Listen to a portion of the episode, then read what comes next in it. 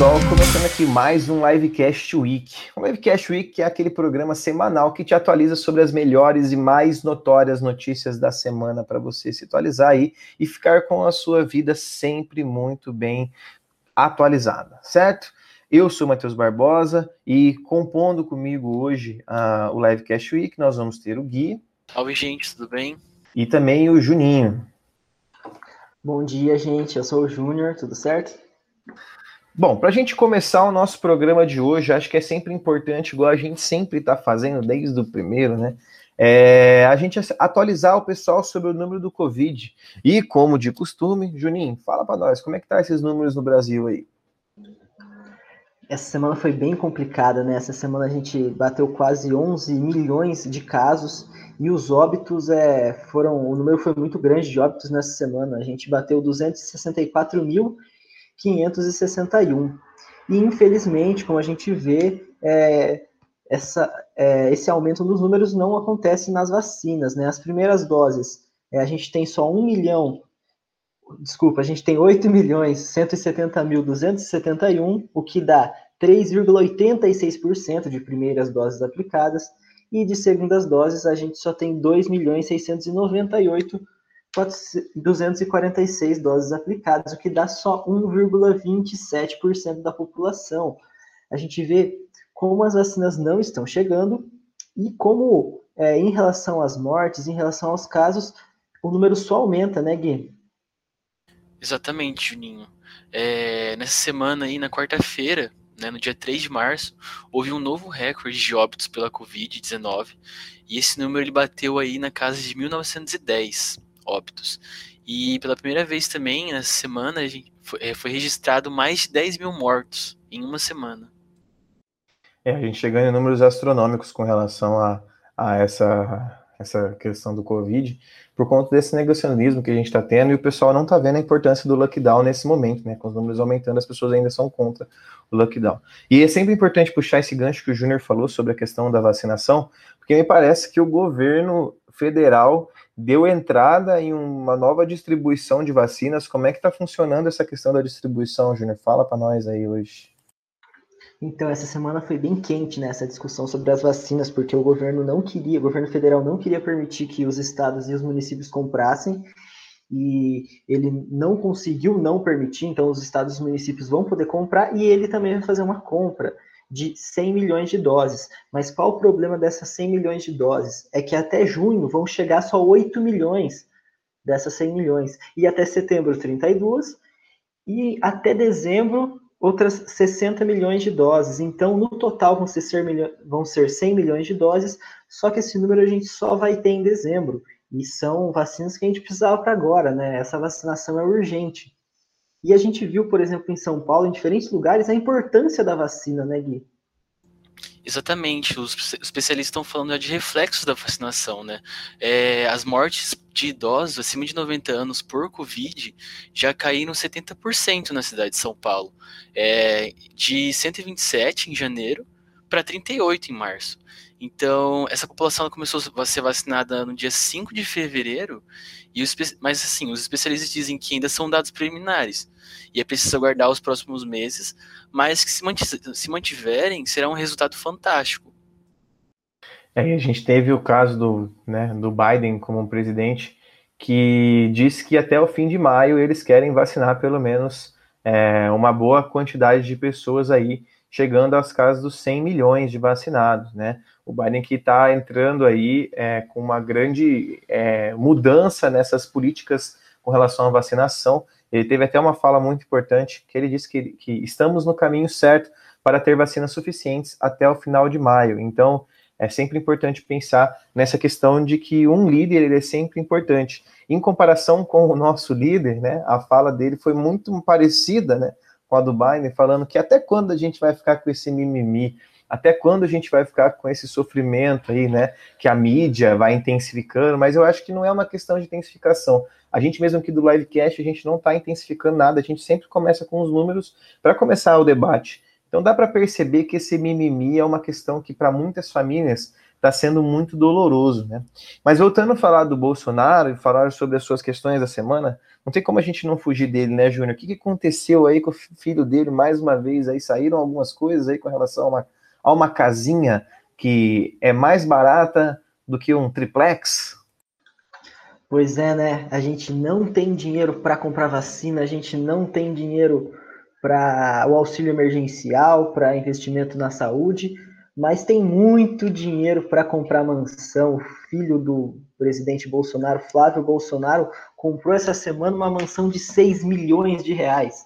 Muito mais caro que muito triplex, muito pedalinho, muito barco de madeira, né? E, por exemplo, para vocês terem ideia, o patrimônio do Flávio Bolsonaro, quando ele teve que declarar para se candidatar a senador, era de 1,74 milhão. E nesses dois anos, ele aumentou em pelo menos três vezes, porque a gente sabe que, além dessa mansão de 6 milhões que ele está comprando, é, existem diversos outros, outros artigos, é, a própria decoração de, da casa vai ser uma decoração totalmente luxuosa. Então a gente vê como pelo visto, a corrupção não acabou no Brasil, né? Ou será que acabou? O que, que você acha disso, Barbosa? Seguinte, né, Fio? 6 milhões de reais dá para comprar muito cilindro de oxigênio, dá para comprar muita vacina. Mas o mais importante mesmo é comprar uma mansão, tranquilo, né? A gente precisa mesmo disso. O povo brasileiro tá cheio de casa aí, o pessoal tá morando tudo em localizações boas aí. Extremamente importante lidar com essa realidade aí do Flávio Bolsonaro. Mas a gente tem que pensar nessa questão da, da da, da corrupção como, como a questão da Lava Jato, as questões fiscais, a rachadinha, né, como isso vem diminuindo as suas investigações por conta das pessoas que estão investigando, né? A gente sempre, sempre bom lembrar né, de quem está ali na, na, na, na, PF, ali na, na, na polícia de, de, investigação, que são 100 pessoas nomeadas pelo próprio Bolsonaro.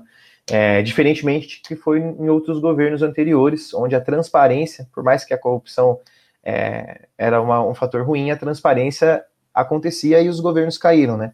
Diferente desse que está sendo impedido de ter uma investigação com relação à corrupção. Então é fácil falar que o governo não tem corrupção, sendo que não tem investigação com relação a isso, né? Mas falando sobre corrupção, não é só no Brasil que a gente tem corrupção, né, Gui? Parece que na França aconteceu alguns BO aí, lá com o Sarkozy, o pau tá comendo lá. O que tá acontecendo, Gui?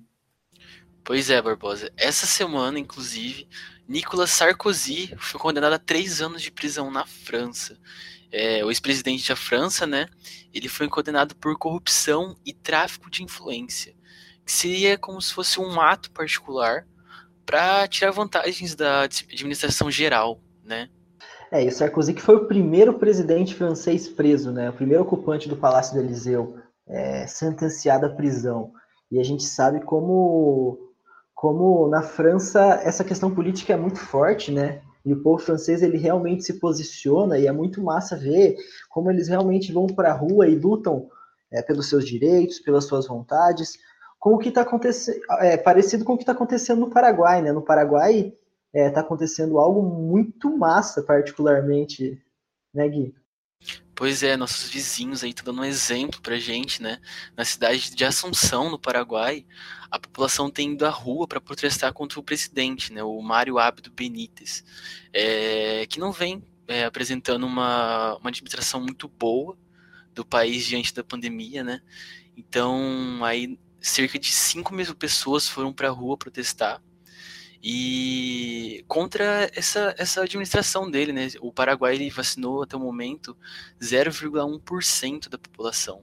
É, na cidade do, do, leste, por exemplo, que é uma cidade de fronteira com o Brasil, os leitos, por exemplo, estão é, extremamente lotados, estão ocupados já.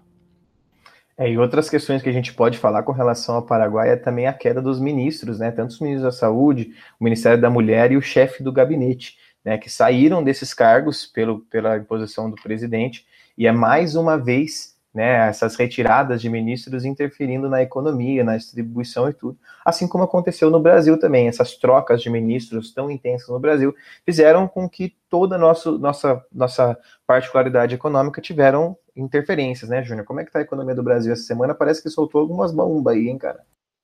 É, não é nenhuma surpresa que a economia no Brasil tá, é, vai de mal a pior, né? E esse ano, o produto interno bruto do Brasil, esse ano que passou, 2020, foi o pior em muito tempo. É, só foi registrado duas vezes na história um número pior que o de 2020. 2020 o PIB despencou 4,1%. Só foi pior que isso lá em 1981, quando a gente estava vendo sobre uma ditadura militar, e em 1990, que atingiu uma queda de 4,8%.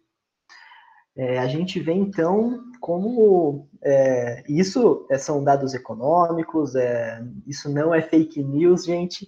É, isso fica, fica retratado quando a gente vai no mercado, quando a gente olha o preço da gasolina, qualquer coisa que a gente tenta comprar, é, a gente vê como o dinheiro ele é sempre pouco.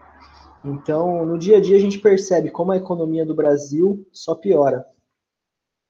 É, é triste a gente entender essas realidades, né? Mas para a gente trazer um pouco mais de alto astral para o nosso programa de hoje, já começando a terminar, a gente pode falar sobre outros dois temas internacionais que são extremamente importantes o primeiro é a que encontraram um asteroide, né? E até teve uma, uma ironia da repórter é, Renata Lopretti, que ela falou que a corrida por meteoritos no sertão nordestino, ou seja, que no sertão não tem água, parece que acharam uma coisa importante aí, né, para nossa evolução humana, Gui. Conta para nós aí desse meteorito novo aí. Pois é, é o estudo da Royal Holloway, da Universidade de Londres, é, publicou na revista Science Advances, é, afirmando ter encontrado pela primeira vez águas e compostos orgânicos em um asteroide. É, o asteroide em questão ele é denominado Itokawa é, a poeira da, da, superfície desse asteroide é, foi coletada por uma sonda chamada Hayabusa da Agência Espacial Japonesa e um ponto muito importante para ressaltar é que a água encontrada nesse asteroide ele possui estrutura cristalina em sua composição. Muito legal a gente perceber né, uma, um avanço da ciência encontrando um corpo rochoso que basicamente né, é um asteroide rochoso e ele se classifica como um asteroide, do, como um corpo celeste do tipo S, tá? E isso quer dizer que ele integrava um corpo maior, né? Um outro asteroide maior do que ele. E é importante lembrar que essa forma cristalina da água, ela se encontra à base de acúmulos de outros sedimentos. Então, esse asteroide com mais de 2 bilhões de anos aí está fazendo seu processo natural aí de viagem no espaço sideral, encontrando sedimentos que nesse acúmulo vão trazendo essa fórmula aí, né? E para terminar o nosso programa de hoje, a gente vai falar sobre um fato histórico. Parece que o Papa Francisco vai visitar o Iraque em meio à pandemia de Covid. E por que, que esse é um fato histórico? A gente pode lembrar que, a, que o Papa ele é o grande líder religioso de uma religião ocidental, né, uma religião é, classificada como europeia ali, né? e que agora está indo para um local que não tem como é, sua que já visitou o Iraque, né? Ele não tem essa, é, essa esse contato, nunca houve esse contato, né? Então o Júnior pode falar melhor para a gente como é que foi essa, essa viagem aí do Papa aí, o que, que aconteceu quando ele chegou lá, como é que foi, Juninho? É, o Papa Francisco, querido, foi ao foi ao Iraque e fato que não acontecia há muito, muito tempo é um exemplo disso. A última vez que era para um Papa visitar o Iraque, lá em 1999, era o Papa João Paulo II, e ele acabou não conseguindo ir para o país. É um país que passa por diversos problemas sanitários, que está passando pela Covid é, com muita dificuldade, além de todos os riscos de violência no país. Mas a gente vê então o Papa visitando importantes cidades do Iraque, como Bagdá, como Ur, o Papa encontrou Ayatollah al-Sistani, o líder muçulmano, e ele pediu então pelo fim da intolerância, pela paz, pela paz entre os povos, pela paz entre as religiões, a importância dessa conversa, dessa e de como esses líderes religiosos têm que é, se unir pela, pelo bem da humanidade mesmo. É muito massa ouvir o Papa falar e eu particularmente curto muito. E e a gente espera, né, que, que realmente existam, é, que as pessoas comecem a ouvir mais o Papa, por exemplo, isso é meio óbvio, né? E ao invés de ouvir tantas pessoas que pregam tanto ódio, tanta intolerância, né? É, uma das coisas que foram afirmadas nessa visita é o fim da intolerância e do extremismo, né, uma das coisas que o Papa quis entrar em debate ali, e que é um negócio que o mundo necessita hoje, né? A gente está vivendo um momento de um debate político muito grande entre os extremos e que tem que haver uma verdade, tem que haver um vencedor. E eu penso que isso é uma característica meio natural, né? Meio, meio instintiva do ser humano querer ser o, o dominante e tal mas que a gente percebe que isso são fatos que vão só deteriorando o nosso coletivo. A gente não se entende mais como um coletivo, a gente se entende como um individual. Até, aliás, fica uma dica cultural aqui para quem quiser assistir uma série chama Tribos da Europa, tem no Netflix. É uma série muito legal e fala mesmo sobre o fim do mundo, assim, e como que o mundo se divide em umas tribos violentíssimas, assim. Mais ou menos o que acontece hoje, a gente não percebe mascarado pela essa fábula da globalização, mostrando que o mundo é muito bom. Mas ficamos por aqui com o nosso programa. Espero que vocês tenham gostado. Para quem está escutando a gente aí pelo Spotify ou qualquer outra plataforma de podcast, vai conversar com a gente lá no Instagram, live.cast. Lá você pode indicar para a gente qualquer tipo de notícia, qualquer coisa que você não entendeu, que você quer que a gente comente, que a gente fale aqui nesse programinha super gostoso para você acordar na sua segunda-feira ou qualquer dia que você está escutando aí, para que você tenha uma, mais informações no seu dia. No mais, muito obrigado pela atenção de vocês. A gente se encontra num próximo programa. Se despeçam aí, meninos. Tchau, gente. Boa semana. Boa semana, gente. Tchau, tchau e até semana que vem.